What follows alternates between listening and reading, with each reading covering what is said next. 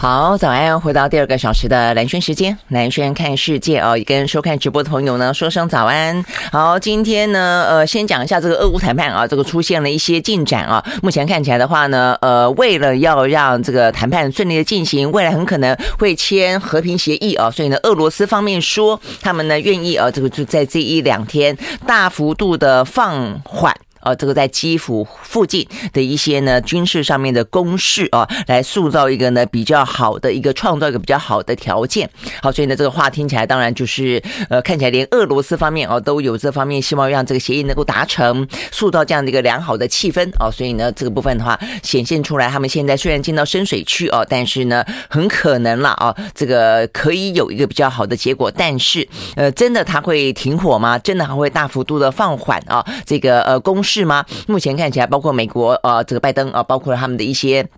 军事情报啊等等的相关讯息，都说，呃，再看看吧。哦，是不是讲真的啊？或者他只是部队稍微的暂缓，重新进行部署而已啊？我想这个部分的话呢，都还有一些当中比较很多猫腻在里面了，还可以还要继续观察下去。好，那但是呢，不论如何啊，这个至少看起来是有要达成协议的样子啊，只是当中的条件，除了气氛啊稍微好一点点之外的话呢，当然我就看具体的条件如何的进行啊，这个呃相互的妥协或退让。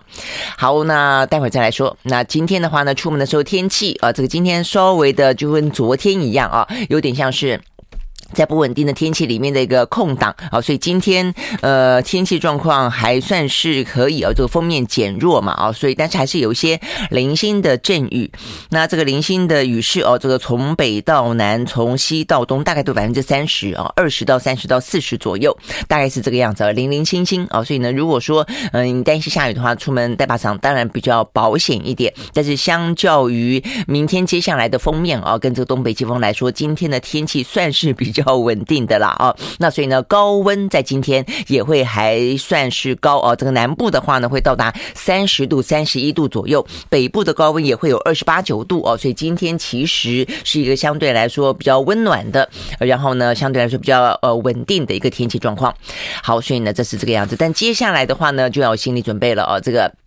呃，本来是说今天下半天可能就会有封面，目前看起来应该是从明天开始哦。那明天的话呢，冷空气会南下，所以礼拜四、礼拜五、礼拜六、礼拜天，呃，这四天的话呢，天气都不太好。那四五的话呢，冷空气南下，然后呢，最低温会落在礼拜五的晚上到礼拜六的清晨，说会下探十三度左右啊。所以先前讲十五度，现在又更冷了一点。那甚至啊，讲到说。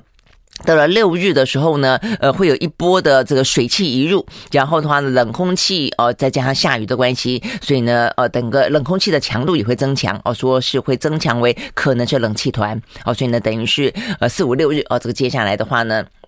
呃，就会越来越冷了。那到了六日的话呢，甚呃甚至会是一个全台有雨的一个状况哦。所以今年的清明节看起来呢，真的是不止雨纷纷啊，这个气温看起来也会降啊。好，所以呢，这个部分的话呢，是接下来的连续假期当中，大概只剩下下个礼拜一二啊，这个天气回到比较呃稳定的一个状况啊。所以呢，这个等于是春假的收尾啊，会收的还算漂亮啊。但是前两天的话呢，会嗯，这个气象专家特别提醒，就是会比。想象中来的更冷哦，会有冷气团哦，这部分的话呢，有一点心理准备。好，所以呢，就是有关于呢这接下来的天气。那回到今天的天气状况呢，虽然相对来说是稳定，甚至有点微热哦，但是也因为这样的关系，风速减弱，所以空气品质呢不太好。连续几天的话呢。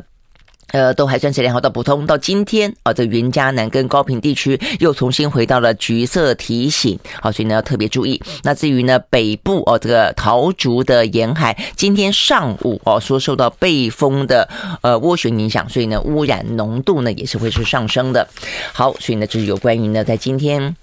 相关的呃这个气象提供给大家，出门的时候做参考。那这个春天的脚步真的就是呃越来越近嘛？现在就是在一个非常呃不稳定的一个春天的天气系统里面。接下来的话呢，夏天要到了，夏天的夏季夏季电价哦，是不是要提前来进行？包括的话呢，呃这段时间啊，这个所谓的电价的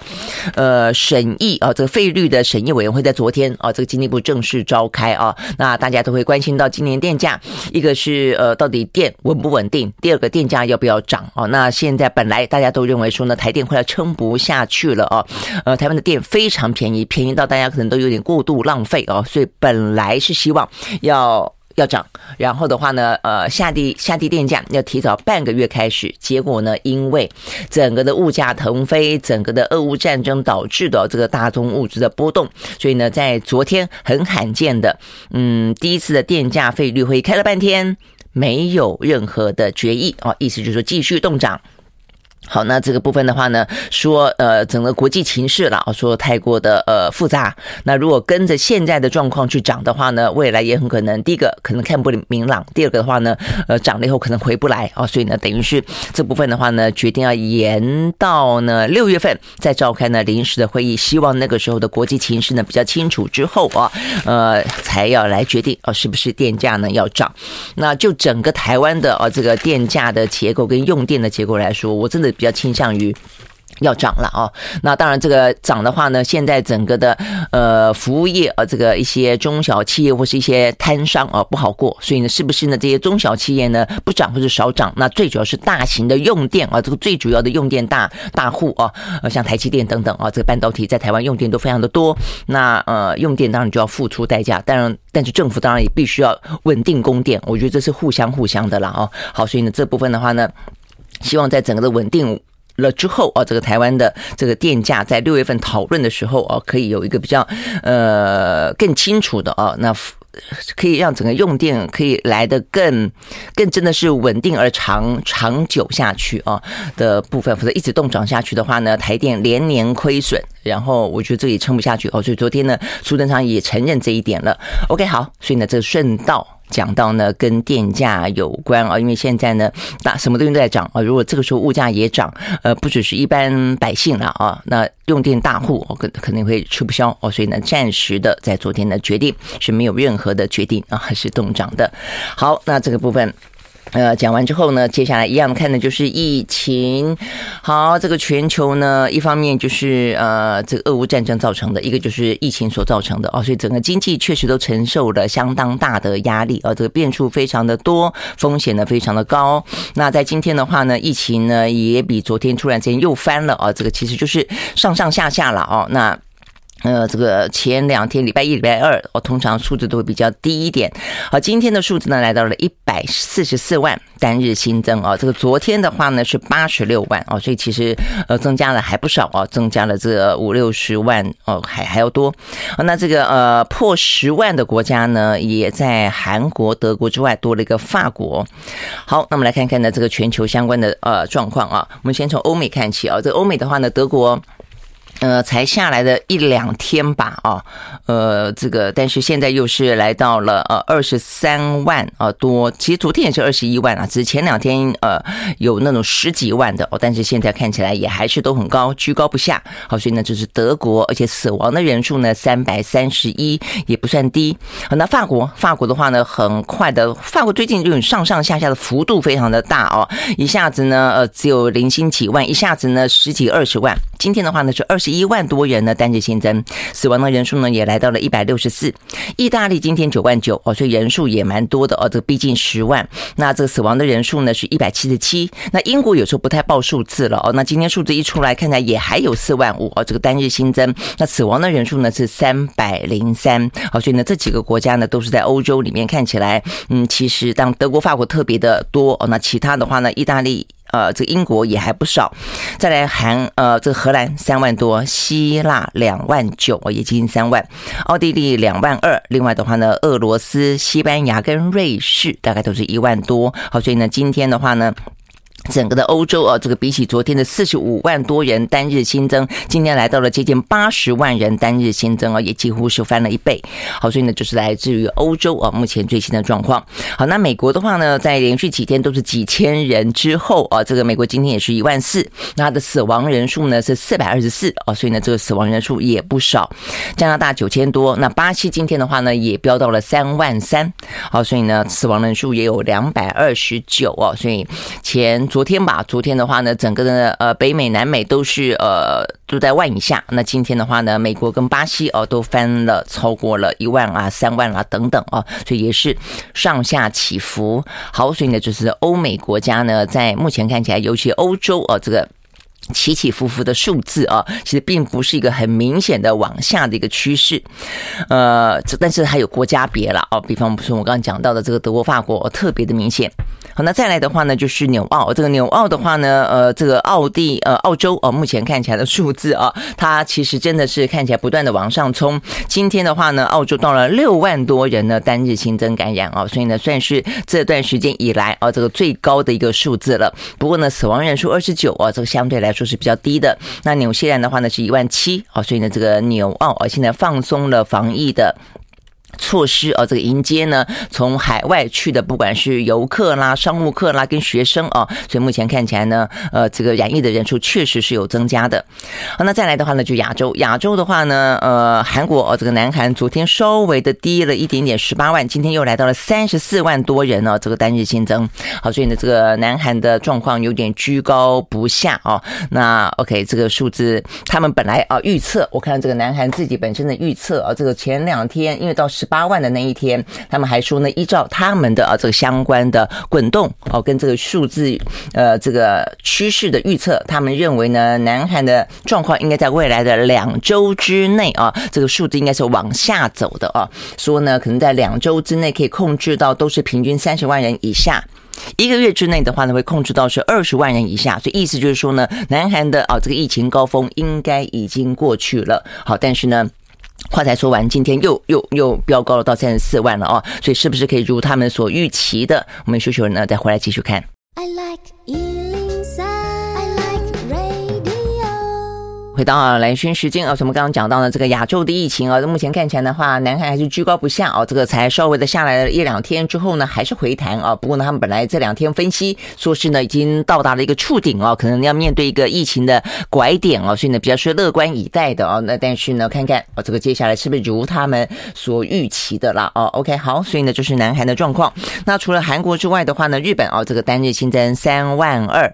呃，OK，所以呢，对于日本来说的话呢，反倒是他们呢，呃，等于是在取消了汉防疫的级别嘛，哦，等最严重的，然后第二级别，第二级别的话呢，就在大概上个礼拜呢，就决定，呃，这个时间期限到了以后呢，就不再持续下去了。那这个级别伴随的是一个比较严格的防疫措施啊，所以等于他们这个防疫措施呢，也就松绑了。那松绑之后看起来呢，确实啊是有增加的。他们在统计啊，这个东京都呢，比起上一个礼拜呢，增加了七百多例啊。那另外的话呢，整个的日本啊，也是就是在整个的呃防疫松绑时候，确实。就是有些增加，但是看起来应该还他们认为啊，还在可以承载的范围之内。OK，好，所以呢就是日本。那再来的话呢，泰国两万一，土耳其马啊，这个马来西亚跟以色列哦都是一万多哦。所以亚洲的话呢，今天是六个国家破万啊。所以呢看起来呃除了南韩之外了啊，这个数字那么多，其他相对来说是比较和缓的。但是呢，在呃包哦的包括这个呃新加坡八千多，香港呢这个连续好几天呢都是七千多。七千多八千多，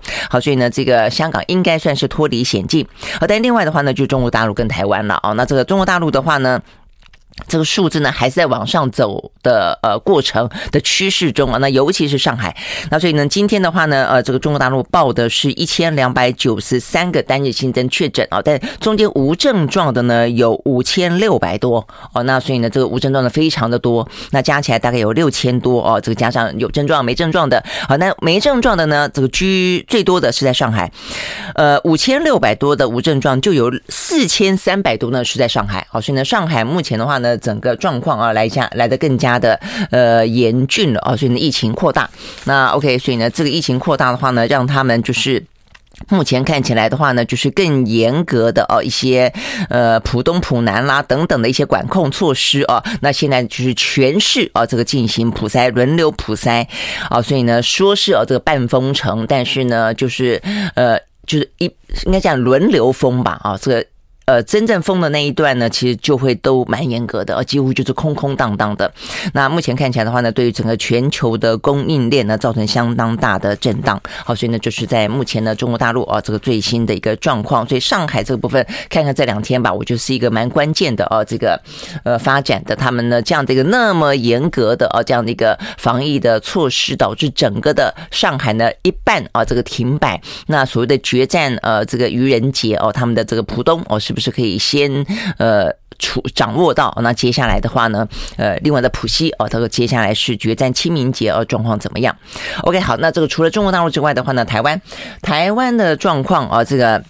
目前看起来，在今天的数字是九十六个人单日新增了哦。那这个当中的话呢，本土是三十三，其实数字比起全球来说，都还算是非常的、非常的缓和跟轻微啊。但是，呃，对我们来说的话，当然啊，也就是呃，属于一个呃，等于是起点吧，就担心他接下来啊，这个等于是不受限的爆发而且还是要提高警觉。那尤其是在昨天的三十三个当中，第一个呢，这个基隆的啊，这个警察小吃店啊。等等的，呃，目前看起来的话呢，增加了。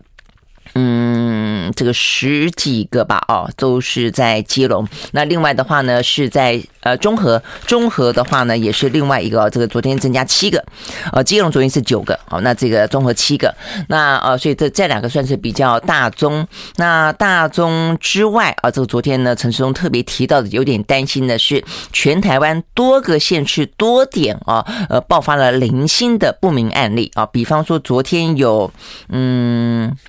八个零星案例出现在六个地方哦，包括了新北啦、台北啦、彰化啦。呃，基隆啦等等都是新的，那这些的话呢，彼此没有什么关联性，找不到什么关联性。然后呃，这个嗯，就是目前看起来他们的整个相关的框列跟呃这个溯源哦，也溯不到什么样的源哦，所以这样的一个呃多点啊不明的爆发哦，担心的是呢，整个社区的呃感染风险会增增加。那所以包括接下来的清明假期，还包括了这个特别提到的是大甲妈的绕境，呃，即将在四月份展开。好，那所以呢，呃，会有非常多的。人潮聚集哦，那所以这个部分对台台湾来说，就是目前这样的一个状况啊，这个担心啊，这个社区的风险增高，却有碰到了两个啊，可能比较大的，不管是节庆或是放假日，好，所以呢，真的是要提高警觉。好，那所以呢，这个昨天啊，我们的。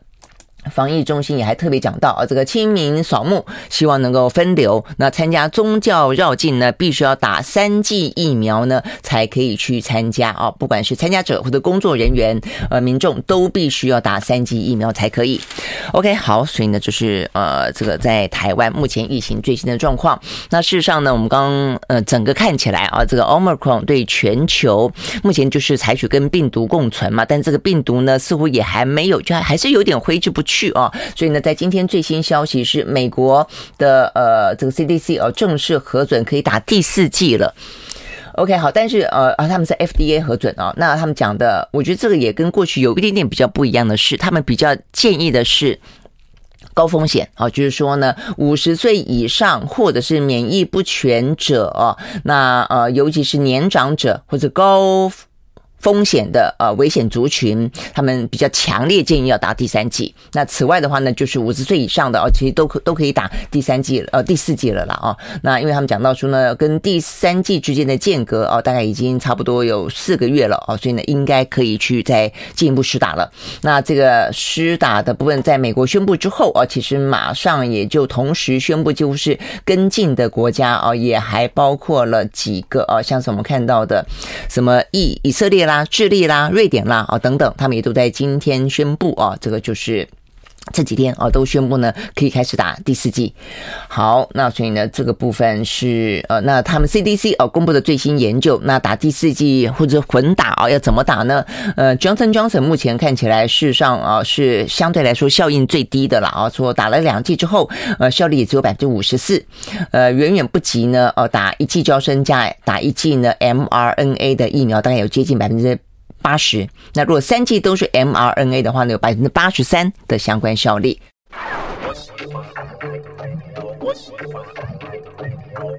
好，回到蓝轩时间哦，那我看这个疫苗哦，这个到底打不打，怎么打哦，实在是真的有点伤脑筋了哦。那因为呢，现在其实在美国有一些哦，这个算是呃蛮大的医院啊，做了一些过去这两年多来啊，这个施打疫苗的一些相关研究啊，他们也认为说呢，像是 mRNA 疫苗，呃，毕竟是在紧急授权底下所做的嘛，哦，所以时间并不是拉得很长。就整个人体实验来说的话呢，其实呃，透过真正的打进去了以后，所所所谓的啊，这个人体的。很自然的实验啊，发现其实副副作用啊有多达呢上千种啊，上千项，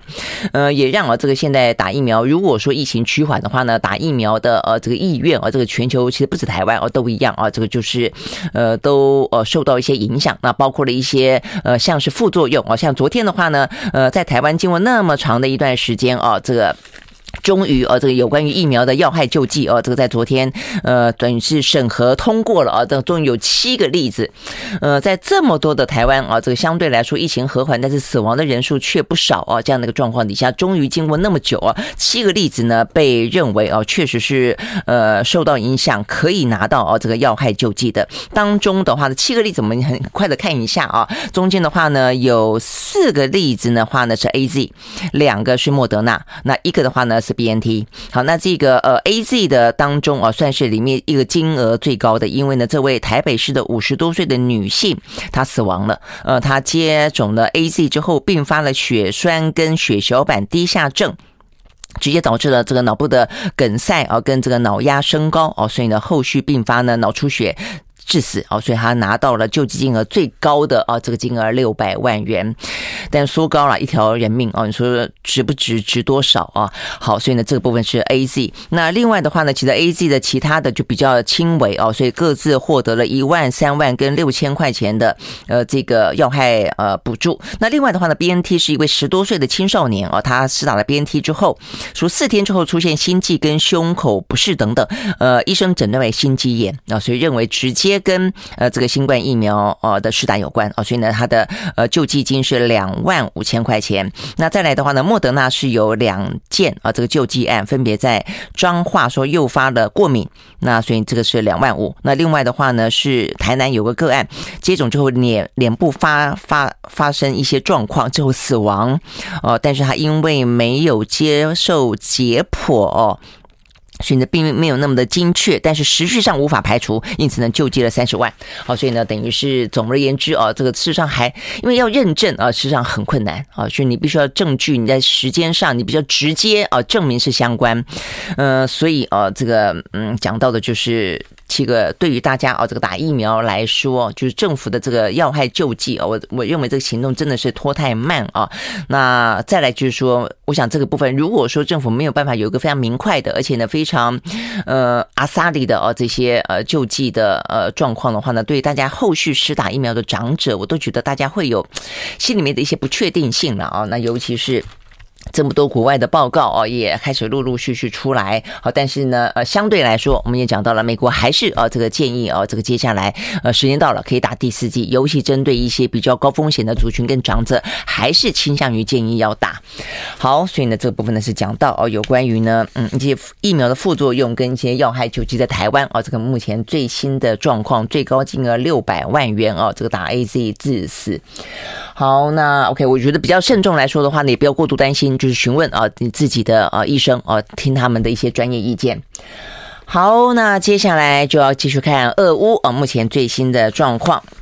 好，那今天呢，笼罩在这个俄乌哦，跟这个股市哦等等的一些呢，包括呃这个油价等等，都算是比较好的哦，这个乐观的气氛，就是呢呃传出来俄罗斯的他们要大幅度的呃这个减少在基辅附近的攻势。那另外的话呢，乌克兰他们也讲到说呢，他们的条件啊，目前呢讲的越来越清晰哦，这个双方的话就会针对有关于中立国，还有呢这个换取安全的保证。另外的话呢，针对很棘手的，我们讲可能。会呃是彼此之间呃争议最大的，就是有关于克里米亚跟乌东两个哦所谓的共和国，他们到底哦这个部分该怎么去面对？那昨天乌克兰提出一个呢，针对克里米亚的状况，可以有十五年的磋商期，来谈谈看呢，到底哦他该属于哪一边哦？是不是要让他划归？俄罗斯哦，等等啊，这部分有十五年啊，等于是没有眼前解决，但是允诺了一个呃可能谈判的啊时间跟空间啊，所以等于用用用这样用时间呃来换取空间啊，所以呢这个消息出来之后，欧美股市呢在昨天都是上扬的。好，我们先从美国开始看起。而在美国呢，道琼工业指数上涨了三百三十八点。三点收在了三万五千两百九十四点一九点，涨幅是百分之零点九七。纳斯达克指数上涨两百六十四点七三点，收在一万四千六百一十九点六四点，涨幅是百分之一点八四。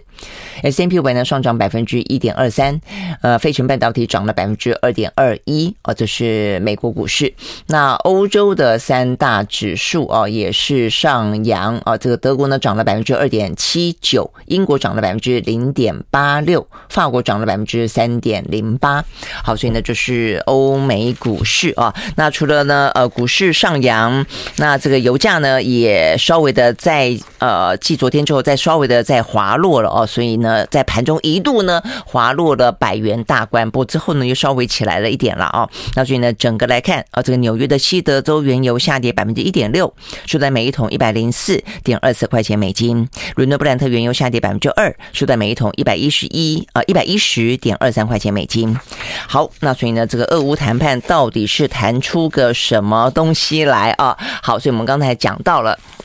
呃，就呃俄罗斯，我想这比较。具体的哦，这我想会让大家觉得比较有可能达成的，是因为这过去这段时间，乌克兰不断的试出有关于呢他们谈判的条件，但是呢，俄方。哦，其实从先前呢提出六个条件之后，大家就没有怎么再去谈到他的新条件了，反而是呢一轮猛攻哦，这个针对呢不管是基辅也好，这乌东也好，那乌南也好啊，那所以呢比较在昨天戏剧性的转变是在于俄罗斯方面啊，这个嘴巴上面说他们呢将要大幅度的减少对于这个基辅还有呢北部的一个城市切尔尼戈夫啊这个周围的攻势来以利谈判啊，这个希望能够增加互信。为将来谈判跟签署协议创造必要的条件，然后甚至呢，俄方还说他们呢，因为呢，如果说这样子这个创造条件之后呢，能够谈出一个什么样的呃这个初步的眉目来的话呢，将要积极的加快普丁跟泽伦斯基两个人呢见面的时间表。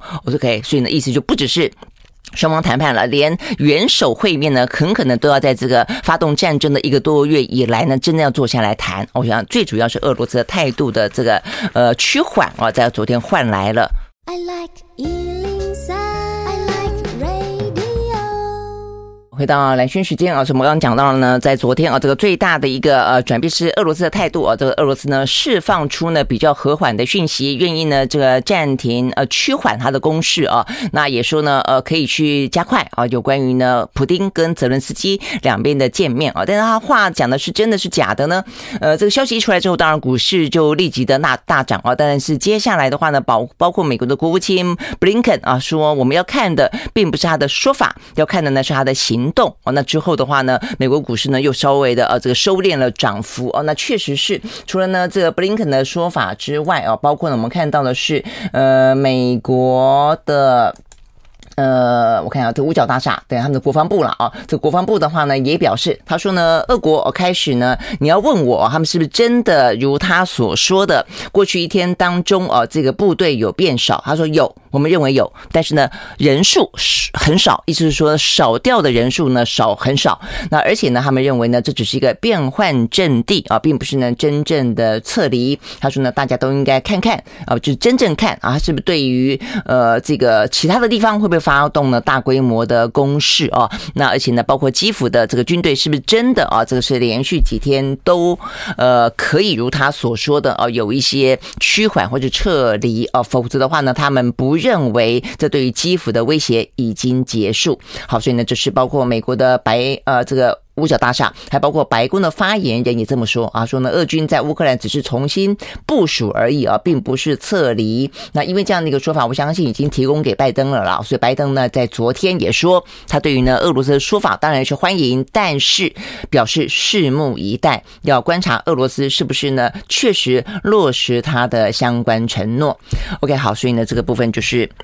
呃，到底啊，他这个虚虚实实当中啊，但是他既然这样的讲啊，他要换取到的，当然代表的就是说他在这个谈判当中是有诚意的啦啊。那至少是目前这样的看啊，但是后续当然要再继续观察。这是俄罗斯。好，那在乌克兰方面的话啊，那乌克兰他方面在昨天有些微的呃进展或者一些呃转变啊。那进展的部分就是说，先前只有在中立国这个部分啊，包括呢呃就不加入北约了。然后呢，呃，这个是采取一个中立国，而且但是这部分的话呢，希望能够换取到安全保证。然后呢，必须要经过公投，大概过去几天都是这个样子。但是呢，昨天增加了一个呢，在最棘手的有关于克里米亚啊这个部分的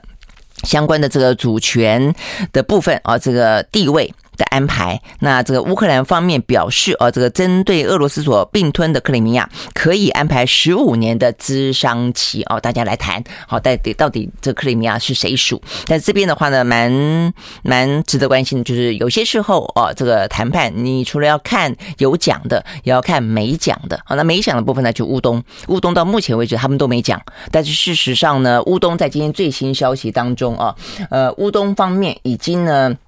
这所谓的等于是在俄罗斯在这个战争之初哦，他已经承认了这两个呢宣布独立的呃共和国，他已经马上跟这两个独立共和国建交了嘛，对不对？所以当中的话呢，实际上有这个所谓的呃，就乌克兰来看叫做分离政府哦，分离主义的政府。那这些政府的负责人都在过去这两天当中表示，他们呢即将进行公投，公投来确定他们是一个独立的国家。好，所以呢，呃，意思就是说，虽然俄罗斯目前。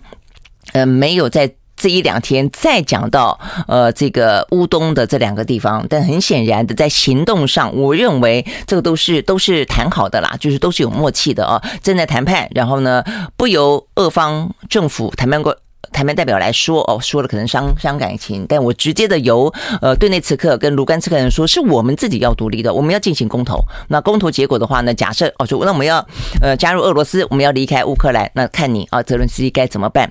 好，那所以呢，目前泽伦斯基只有说愿意在克里米亚这个部分给了十五年的谈判期，并没有说要在这乌东这两个地方愿意啊来进行任何的主权分离的谈判。好，所以你可以看得出来，这个部分的旗舰就非常的深。啊，所以呢，从呃乌东的这两个啊，顿内茨兹克跟这个卢甘斯克，他们表示啊，说即将要举行公投来看，呃，其实呃，包括先前乌克兰的情报局长就有说哦，他们认为呢，呃，其实普丁想要在乌克兰内部塑造出像是南北韩这样的一个局势，就是我要分裂你等。乌东这两块属于俄罗斯哦的领土，这部分看起来他的图谋，呃，事实上真的如果看行动，不是看嘴巴讲的，其实蛮清楚的。好，所以呢，接下来这个谈判，我想这个地方是最棘手、最深的深水区哦。那会怎么样进展？会不会因此而卡在这个地方，而让和平谈判没有办法呢有呃进展而触礁？我觉得这部分的话呢，其实也还值得蛮后续的呃呃。了解跟关心，意思是说今天气氛看来还不错，但是没那么简单啦，就没那么简单啊。那但是呢，就乌方来说的话，除了呃克里米亚这边可以谈，我想就彼此间。你让一点点，我让一点点，你让一点点，我让一点点，看到最后让到哪里嘛？啊，那呃，除了这乌克呃这个克里米亚之外，嗯，另外有一个我觉得也还蛮有意思的啦，就是说，哎，呃，俄罗斯也给了一点点小甜头哦，就是说，呃，乌克兰如果愿意承诺放弃加入北约，成为一个中立国，他们同意啊，这个乌克兰可以去加入欧盟。呃，那你会说，那为什么他加入欧盟还要俄罗斯同意？哎哎呀，就是这样子嘛，哈，就是就是这个样子啊。否则的话，先前北约照理说乌克兰也可以决定要加入北约啊。那你说要加入，他就打你啊。所以。那相对来说的话呢，欧盟哦，这个呃，就是俄罗斯对他来说可以接受的原因，当然也在于说，北约是一个呃准军事同盟哦，它是一个战略上的一个比较呃尖锐的，不是比较敏感的一个安全上的威胁啊。这个对呃乌克兰说是一个安全上的保证啊，但对俄罗斯来说是一个安全的威胁。但是加入欧盟，欧盟是一个比较呃综合性的一个经济为主的一个呃一个呃组织啊，所以对他来说可能比较。可以接受吧？哦，所以这部分放一点点甜头，那一部分呢多要一点点，大概就这个样子。OK，好，所以呢，这是目前看得到最新的有关于呢俄乌双方哦这个部分的一些最新说法。那针对当初乌呃俄罗斯提出来的六项条件里面，有一个叫做要解除武装哦，去军事化，还有一个呢就是去。就是恢复哦，可以讲俄语啦，就是要保障可以讲俄语这件事情，呃，去掉去俄罗斯化。但这两个的话呢，在今天啊，等于是在昨天登场的谈判当中，呃，媒体报道说俄方不再提及啊，那所以这部分或许是他准备可以退让的部分啊，所以呢，关键听起来就是回到回到哦，就是一个是不加入北约，是不加入欧盟，再一个的话，我想就是有关于呃乌东这两个地方，还有呢。呃，克里米亚，也就是到底乌克兰是不是可以确保它的领土完整？好，那这部分的话呢，当然对俄罗斯来说的话，那就是不是真的可以熄火？好，所以呢，这是在我们今天看到比较重要的啊，这个俄乌啊，这个最新的进展。但除了这个俄乌的进展之外的话呢，在周边的国家呢，看起来呢，大家也都很紧张，拭目以待。昨天的电话会议不断。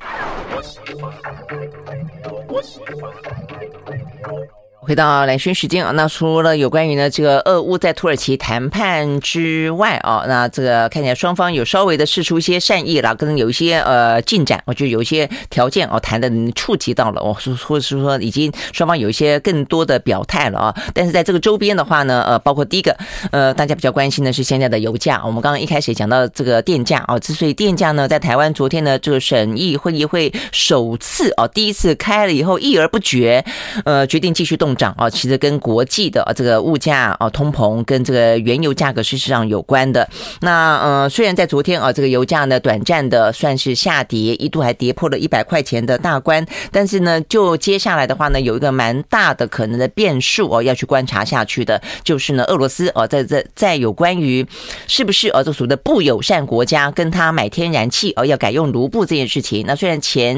一天啊，这个我们昨天才才讲到，这个 G7 当中呢，等于是在 G7 七大工业国呢，呃，算是共同呢采取一致的决定啊，就是说我管你的啊，我我不用卢布来付，你这个是违约的一个做法啊，呃，跟当初合约所载定的不一样，所以我们拒绝用卢布来支付啊。但最新的消息是啊，俄罗斯的方面就说你不用卢布来付。那我有没有打算免费给？那你不付吗？哦，就说我不打算免费提供你啊，所以意思就是说呢，呃，你不用你不用卢布的话，你用美元来付，我没有打算要给你卖卖卖这个气给你啊，那我又不可能免费提供给你，所以这话听起来的话呢，呃，市场他们当然就是研判说会不会到最后断气，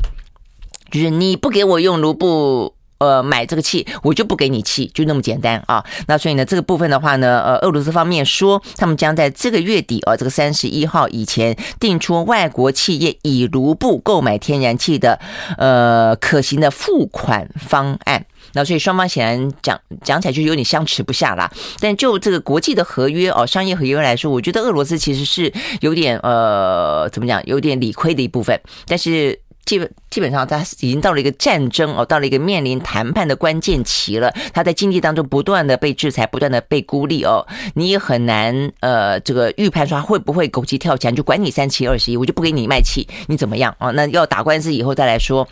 当然，大家都会觉得不排除哦，俄罗斯有那么一个蛮横的哦，不讲理的一个可能性哦。所以呢，现在就变成说是接下来呃，在这个月底之前，到底俄罗斯哦，对于这些国家供应油气这。部分可不可能中断啊？这件事情的话呢，呃，画上一个非常大的问号，而成为一个呢，算是呢，嗯，变数的一个因子了啊。OK，好，所以我想这个部分的话呢，是值得。关心的。哦，那再来一个的话呢，在油价部分，当然也还包括了上海的疫情。啊，因为这个上海的疫情，它宣布了半封城之后啊，这个油价呢当场啊一度呢是重挫了百分之七。啊，那接下来的话呢，呃，当然很多的复杂的因素啊，这个交织起起伏伏，但是代表的就是上海这个确实是一个国际的大城市。啊，那包括中国对于这个全球的。原油是一个需求量最大的国家之一啊，所以当它的经济如果是受到疫情的管控而造成了影响的话，这个对于全球的油价，当然又会有出现另外一个呢是正在发生中的变数。我想这些部分都是哦还蛮值得观察的。那再来，俄罗斯呢，除了说扬言啊有可能呢要这个切断天然气，坚持还是以这个呃卢布来支付之外，它针对所谓的不友善国家啊，这个不友善国家名单里面包括。台湾，呃，它还包括了说，接下来要考虑是不是呢？要限制啊，这个不友善国家的话，还禁止他的国民进入到俄罗斯。OK，好，所以呢，这些呢，看看起来呢，就俄罗斯一方面在跟乌克兰谈判，呃，二方面的话呢，他面对全球啊这个西方体系对他的制裁啊，经济上的一些施压，他也还努力的啊，这个试图要去进行反击。好，所以呢，这个部分呢是另外一个啊面向来看啊，有关于俄乌，尤其是油价啊，对经济的这方面的一些影响。而再来的话呢，从外交的场域来看的话呢，我们刚刚讲说电话不断，呃，大家都在关心俄乌哦，所以昨天的话呢，拜登哦，这个在电话上不断的在跟什么德国啦、法国啦哦这些周边的北约国家哦，再看看，就是说你们谈，我们也在场外谈，呃，你们的条件我们是不是同意啊？这个他们当然就是不断的。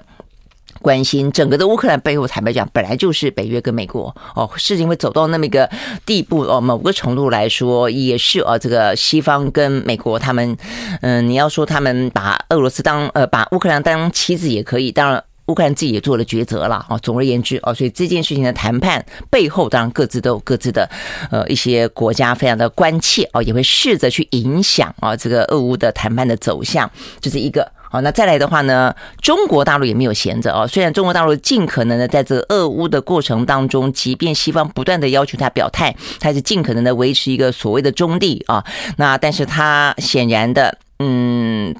就是他也在玩他自己的一套国际的战略的拉帮结派啊。所以呢，这个最新的消息讲到的是。就在这个俄乌呢进行谈判的同时，有十四个国家的政要呢近期要到中国大陆进行访问。那他们呢，呃，会邀请那么多的一些外交使节哦，这个到中国大陆去进行，呃，不是使节而已，是外长哦。那他们要进行相关的会议，是跟阿富汗有关。那阿富汗事实上是美国的痛脚哦，那是呃，阿富汗的背后哦，真正有影响力的是俄罗斯跟中国。那所以呢，他们这一次呢，针对阿富汗的后续发展，呃，要来邀请啊这些。外长啊，来呃，这个到中国大陆去，而且呢，这些所谓外长还包括了美国跟俄罗斯哦哦，所以呢，这个美国跟俄罗斯到了以后呢，会不会在俄罗呃在阿富汗的话题之外，又再触及到俄乌？不知道啊。但是呢，这一次主场优势应该就会是中国大陆。那讨论的话题呢，是美国比较不愿意谈到的这个阿富汗。好，所以呢，这个部分就显示出来国际政治啊，这个大国博弈当中的角力啦。就是你会发现呢，或许在这个。俄乌的话题当中，中国呃，我一直认为他应该表现得更积极啊，那应该更更正面的愿意去呃斡旋或者说处理，但他当然有他自己的选择，那他选择就这件事情尽可能的呃在西方的压力底下。按兵不动，但是在另外的一个战场上面寻求自己的优势哦。那很明显的，他在阿富汗这个话题是这样子来的。那所以这一次的话呢，除了美俄之外的话呢，东南亚的国家、中亚的国家，就是围绕在阿富汗邻国的哦国家。所以他这一次的主题就叫做阿富汗邻国的外长对话。哦，所以呢，包括像什么巴基斯坦、伊朗、俄罗斯、塔吉克、呃乌兹别克、呃呃的土库曼等等啊，都要来出席。好，那所以呢，这个部分会是呃蛮受关注的哦。那呃，这里你你会发现，其实阿富汗跟阿富汗周边。以及乌克兰跟乌克兰周边啊，事实上都是呃，只是主主要的核心跟呃次要的边缘都会受到牵动啦。啊。你说像这一次呃俄乌战争发生之后，其实波兰啊跟几个呢东欧国家都非常的紧张哦。那所以接下来会不会是他们？会不会是下一个？哦，所以呢这些问题都是很重要也很复杂的哦。这些地缘政治。好，所以呢，总之啊，这个目前看起来。呃，这个中国大陆哦也在动哦，也在这个地缘政治上面动。那另外的话呢，李显龙哦，新加坡的总理呢，他今天呃昨天哦拜访。美国哦，所以呢，呃，昨天还有一个是拜登跟李显龙两个人呢，呃，发表了联合声明啊，他们谴责了俄罗斯啊，希望确保呢印太和平的稳定。嗯，OK，新加坡是一个在外交上面非常灵活的国家哦，那它其实在这一次的美中啊，这个在俄乌之前的美中呃的战略大局当中，它其实相对来说保持的非常。呃，很坚定的中立啊，所以不太不太啊，这个去理美国的施压啊，所以美国有点老大不高兴。那但是呢，在俄乌这件事情上面的话呢，很显然的啊，这个李小龙采取一个非常灵活的啊，就是说，因为除了美国在意中国之外啊，美国也在意俄罗斯。那在你在意的中国，我没有办法跟你表态，哎，但是在你在意的俄罗斯，我愿意表达谴责俄罗斯，这也是一个蛮聪明的呃，这个呃外交的。灵活的手段啦，所以呢，这是第一位啊，就在在拜登上任之后呢，造访白宫的东南亚的国家领袖啊。那因为现在呃，中国不断的拉拢呢东协的国家啊，在这次我们刚刚讲到的这个阿富汗邻国的外长会议当中，很多就是东协的国家。但是呢，东协的国家里面呢，诶，新加坡。的外长可能去了，但是新加坡的总理呢，却跑到了美国去了啊！所以我就说，在在这些所谓的呃强权之间啊的小国，该如何的保持弹性